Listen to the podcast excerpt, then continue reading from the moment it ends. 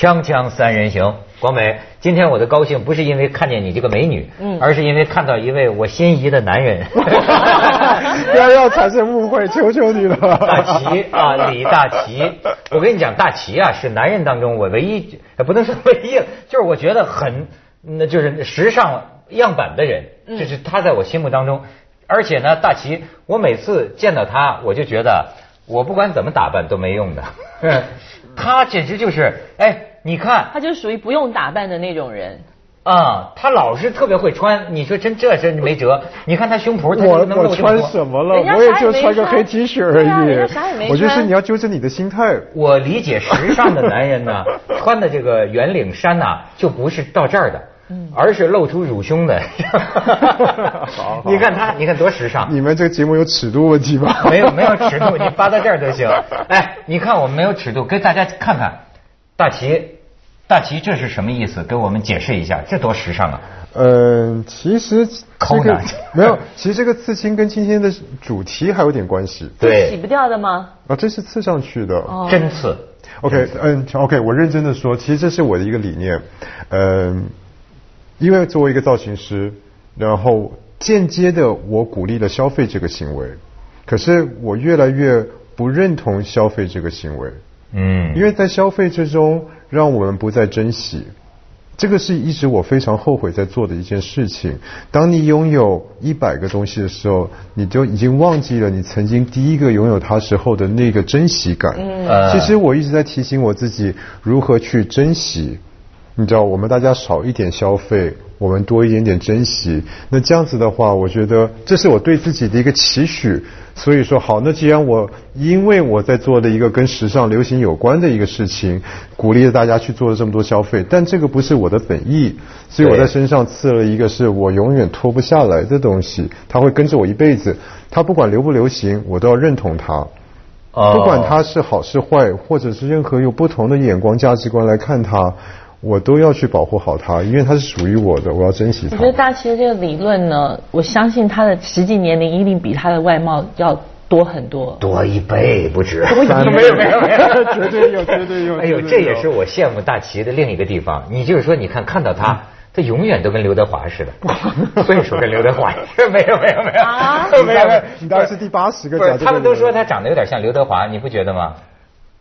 嗯，不还好吧觉得嗯，我觉得他比较像李大齐。啊是吗 我觉得他刚才提倡的这个东西呢，我真的是与我心有戚戚焉。嗯我还记得我刚刚出道当模特儿的时候，那个为了要买一双自己心仪的鞋子，为了买一个包，那种兴奋、那种期待、那种迫切。嗯，等到你满柜子都是鞋子的时候，然后你忽然看啊啊，原来这双鞋还在那里，那可能是十二年前买的鞋子。是你你已经十二年没有穿过它了，但是你也舍不得扔掉它，但是你对它心里的那种那种悸动跟兴奋的感觉，远远不如下一双鞋。对，你慢到最后啊，到一定岁数啊，就觉得有点白花钱了。真是就是浪费，这一辈子啊，买过多少件衣服，滚滚滚，这个这个滚流水一样这么滚。所以说，你看他这意思就是我给肉上弄一件不变的衣服。嗯，是的，其实就是一那直在提醒。把肉给绣满才行啊。没有，另外一个这个我没有办法去抛弃它的是，因为上面刺的是爷爷的名字，刺的是爸爸的名字啊，你这是你们家什么文字啊？我看不出是名字啊。这个 N I N E 是九，我爷爷叫李梦九，他曾经梦到了神仙给了他九岁，多给了他九岁的年龄，哦所以他就改了名字叫梦九，所以我把爷爷的名字写在上面。哎那我爸爸叫至善，他的英文名是 Sam，所以我就把爸爸的名字也刺在上面了。那这里面是 Phyllis，是我妈妈。哎呦其实这个是几年前我爸曾经这是一个孝子的图腾那啊。我再打点，哎我再打点狗血，因为是我爸那年中风，我整个人就崩溃了，你知道，因为但他现在没事了。那在一个心理状态之下，我想把家人永远摆在身上，去扛起他们一辈子。我就把最亲近的妈妈的名字是最靠近心脏的，我手永远是这个样的状况，所以就一直是妈妈在身上这样子。哎呦，而且还刺在一个最痛的地方。哎呦，真的是真的是。其实这也是另外一个词。其实我，其实我这个人是一个非常叛逆的人，因为刺青往往在一个道德价值观念里面认为说这是一个不好的事情。嗯但是我希望透过一个是一个好的意念去做一个这样子在道德价值观上觉得说，为什么你要去做这个事情？其实我们不能这样子去评论人。对这个是我想表达的另外一个意念。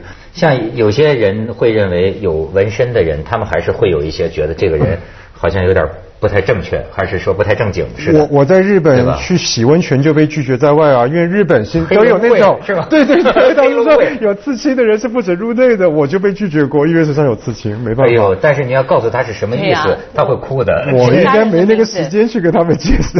哎呦但你除了那个爸爸妈妈跟爷爷，还有我看到还有个 M，你这边其实还有还有其他的名单在上面吗还？有身上没有露出来的地方吗？T A 是大，是大旗的大，这是我爷爷帮我取的中文名字。M 是我父亲帮我取的英文名字，所以这些字母是，其实它是一个世世代代的传承，就是爷爷。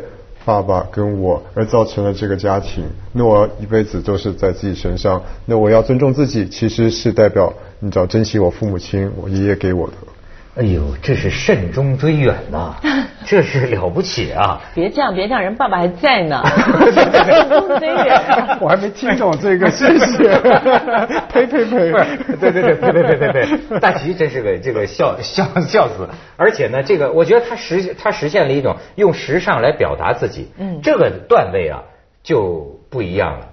你老实说，你们两个都是时尚，那肯定都是呃专家了。我跟时尚已经没有关系很多年了。我从来就没有关系，我而且我觉得我曾经啊，他们呃老有杂志采访什么问我什么时尚是什么啊，我过去曾经有一个答案，就是说，呃，我说这个时尚啊，本来应该是跟别人不一样，对吗？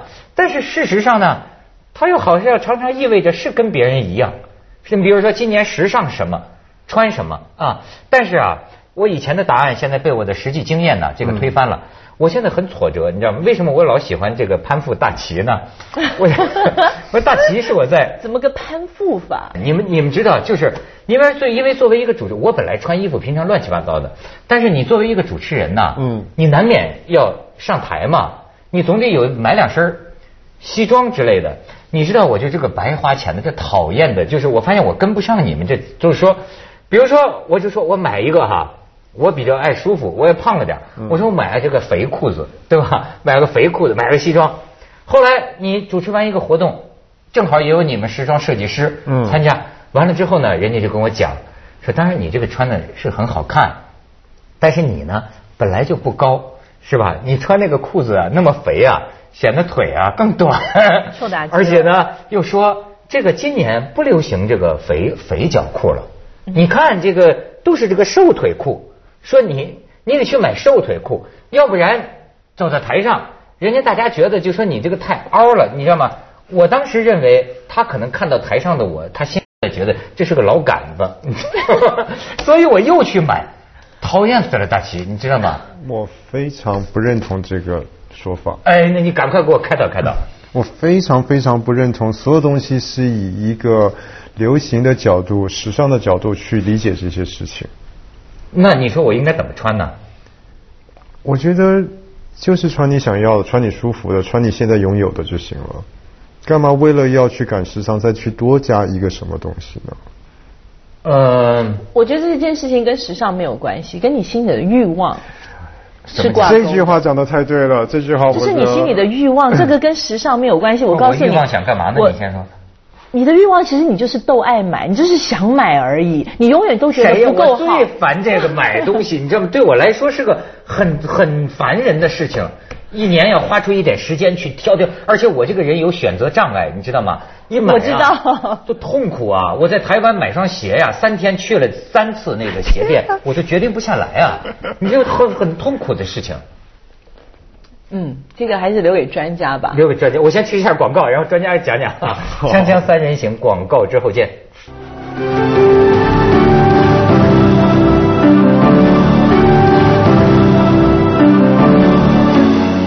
亲爱的，你说我是都爱买啊！我跟你说，我现在不算最火的，在这个买界里，现在又出来了。我给你看看他们那个照片，哦有个叫什么呢？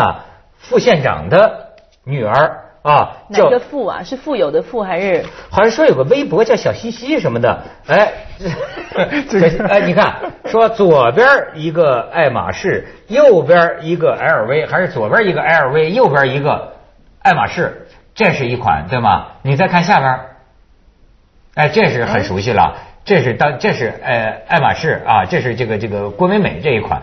然后你再看下边儿，他们说他们找人要炫富，叫炫富门，这是这是酋长也在炫富，这你炫得过人酋长吗？这是不黄金满身呐、这是你知道吗？现在黄金多贵呀、这是炫富。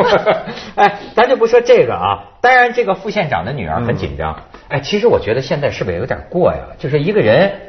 也有他买贵东西的权利吧，是吧？但是呢，他是副县长的女儿，结果呢，他爸包括这女儿，赶紧最新消息就出来说了，先说你们去查查，我发票都拿了，这是我在淘宝网上淘到的，嗯山寨的，不是真的，是 A 货。说两个加起来也就花了两百块钱，绝没有多少钱。爱马仕和 LV，我说他这样，人家爱马仕的 LV 可以告他吗？嗯，这本来就是一个不对的行为。是吧？反正，但是但是为了证明，为了避免一个更大的不对，他现在要弄出一个小的不对，你知道吗？而且他爸爸说了，我女儿零花钱可没那么多，我们家穷穷穷穷穷，等于说，就别说我们炫富，哎，这这这这咱不聊这个。大齐，我就问问啊，最近你对你们时尚界的人士会关心吧？你看，大家呀，这个符号说谁谁谁炫富，往往都是拿一些时尚的品牌名牌来说，这个你有什么感触？其实 OK，如果以一个专业角度来讲的话，我觉得时尚这些品牌，第一它是有历史的，然后它硬是有一个定位在那边，什么样的一个品牌，它是提供是给什么样一种需求。比如说 Calvin Klein 是什么样子，LV 是什么，其实它都是有非常久的一个品牌历史，只不过是消费者误导了他的一个原始的精神的一个行为，然后变成是一个炫富的一个这样子的状况出现了。哎，你讲的这个啊，让我想起啊，我的这个好朋友，也等于是我的老师吧。嗯这个刘丹你也认识，嗯刘大师刘大师，我们这刘大师 了不起的这个当代的画家啊。这刘，呃，我先说刘大师穿衣服，我就发现啊，哇，他太会穿了。我要来讲，哎刘大刘大师是我最敬仰的一位艺术家，他永远就是那么一件，他但是他可能衣柜里一打开，一模一样的有五十件在那里。没错，没错。实际上，他这一件衬衫，他可能做了五十件，他的这个外套可能做，所以他每天呢不费心了，因为他永远穿一样的。后来我就跟他说，我说，哎，这这看着是挺好啊，因为是最适合他的。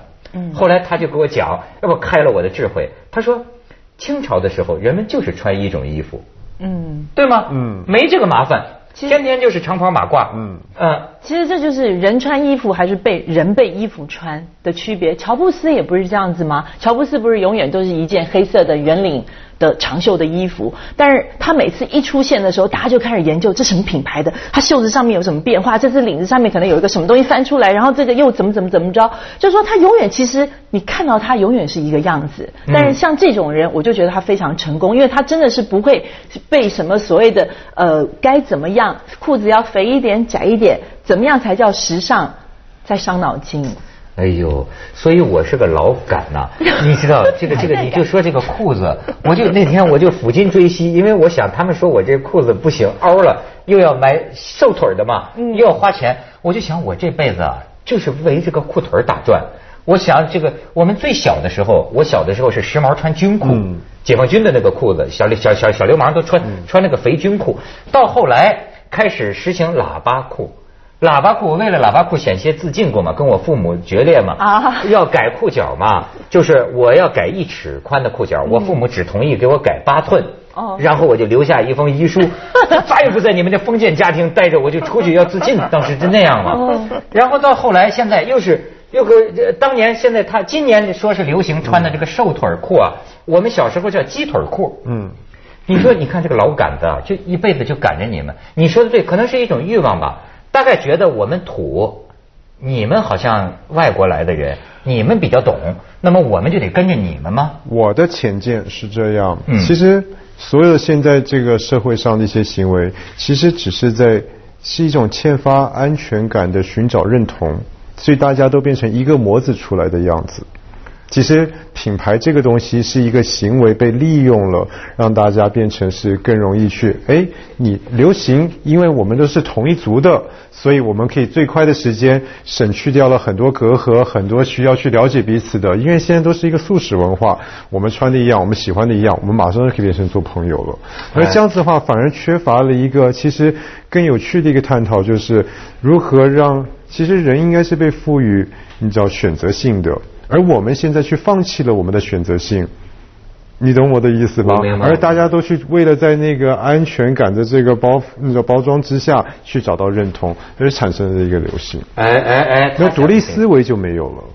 呃，你看不怕人笑话嘛？如果自己想怎么穿就怎么穿。我发现很多中国人会觉得这穿出去这样行吗？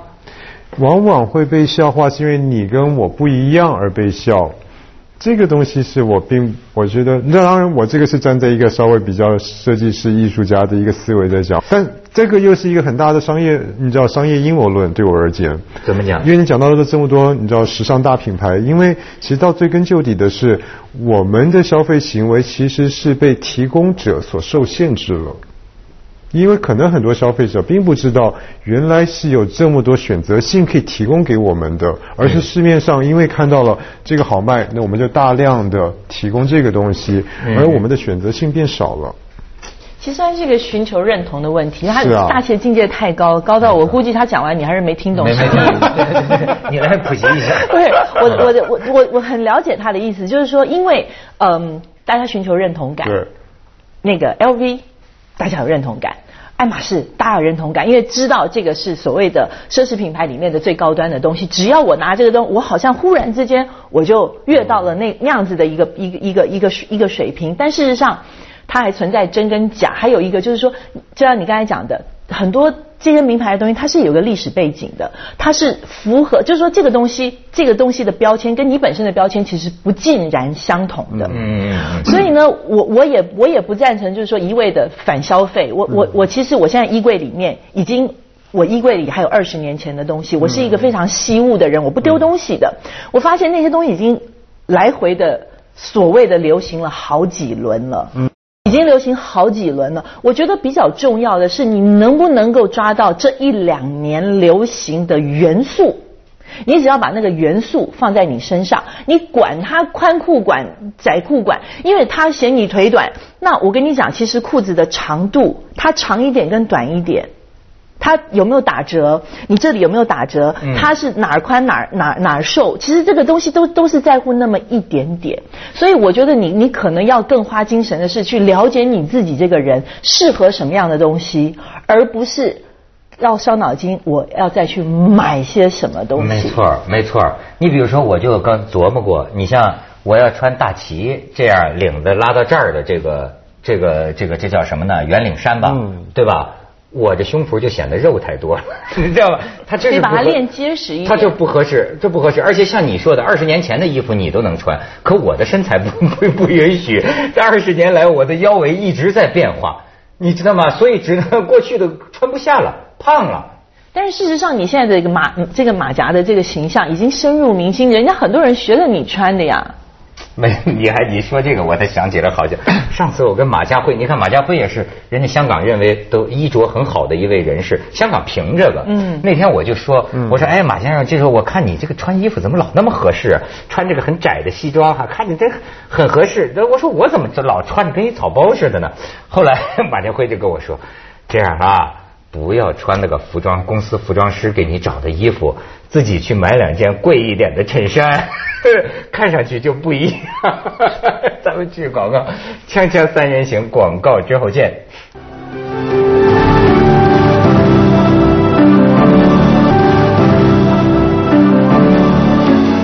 问你啊，你们这个时装界在杂志上一般说，比如说呃，今年呢是什么粉红色？呃，今年流行粉红色，或者今年什么什么，这些信息是谁第一个说的呢？是为什么要这样呢？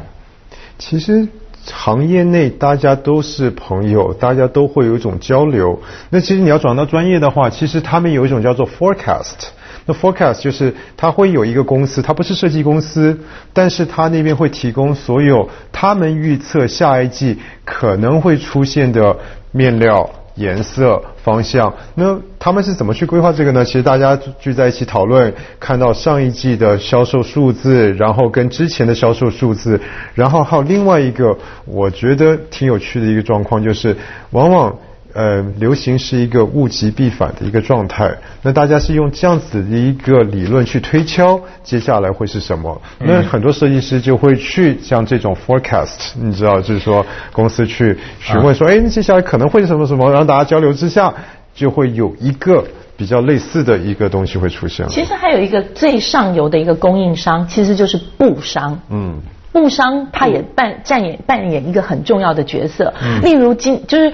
你不是说你天马行空的，你想做什么东西？不是每个人设计师或者每个品牌都有财力去定做那些布料，而是那些布料，它布料商他可能今你会发现今年大量的流行什么蕾丝，嗯，雪纺，嗯，还有羽毛，就是那个鸵鸟毛，啊，你会发现它无论是在婚纱上面，在平常的生活的 服装，什么高级定做服，甚至于是那种很休闲的东西，它都会加这些元元素进去在里面。为什么？因为可能有。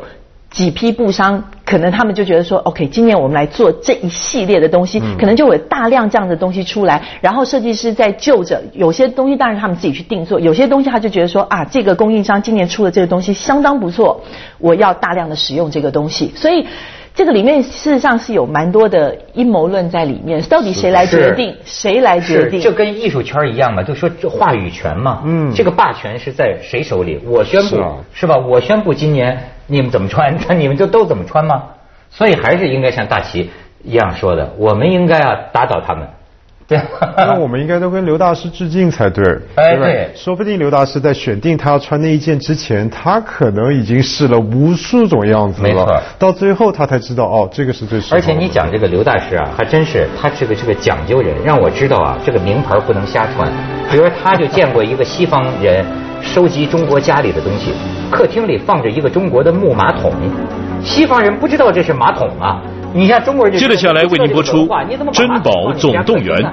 反过来也一样，我们把西方的一个什么东西放在我们家里的时候，我们不知道这个来历。